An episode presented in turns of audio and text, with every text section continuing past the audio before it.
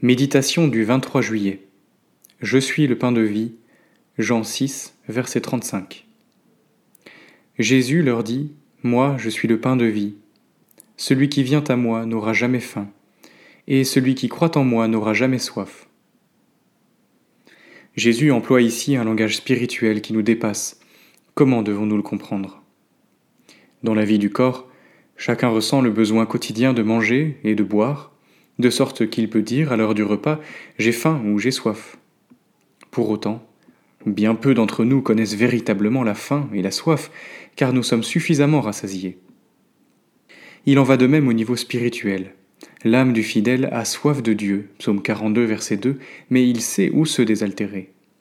Sa situation ne saurait être comparable à celle de l'homme sans Dieu, lequel souffre d'un vide de l'âme qu'il n'arrive parfois même pas à nommer. Lorsque nous ressentons notre âme avide, que nous recherchons éperdument l'affection, des émotions, des biens, de la nourriture, etc., tout cela dévoile malgré tout notre manque de dépendance du Seigneur et la pauvreté de notre vie spirituelle. Jésus leur dit Ma nourriture est de faire la volonté de celui qui m'a envoyé et d'accomplir son œuvre. Jean 4, verset 34.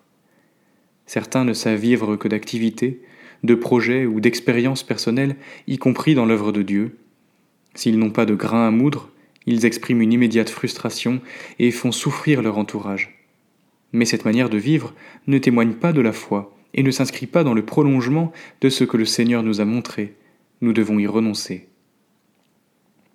J'ai imposé le calme et le silence à mon âme, comme un enfant sevré auprès de sa mère, mon âme est en moi comme un enfant sevré.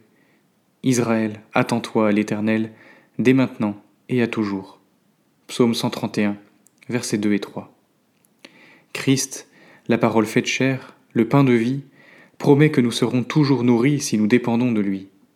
Nous connaîtrons des besoins, mais ils n'altéreront pas notre repos. Que l'Esprit nous secourt et rende ses paroles vivantes dans nos cœurs. Voici comment vous devez prier.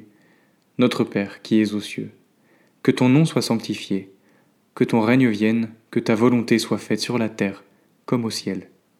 Matthieu 6, versets 9 et 10.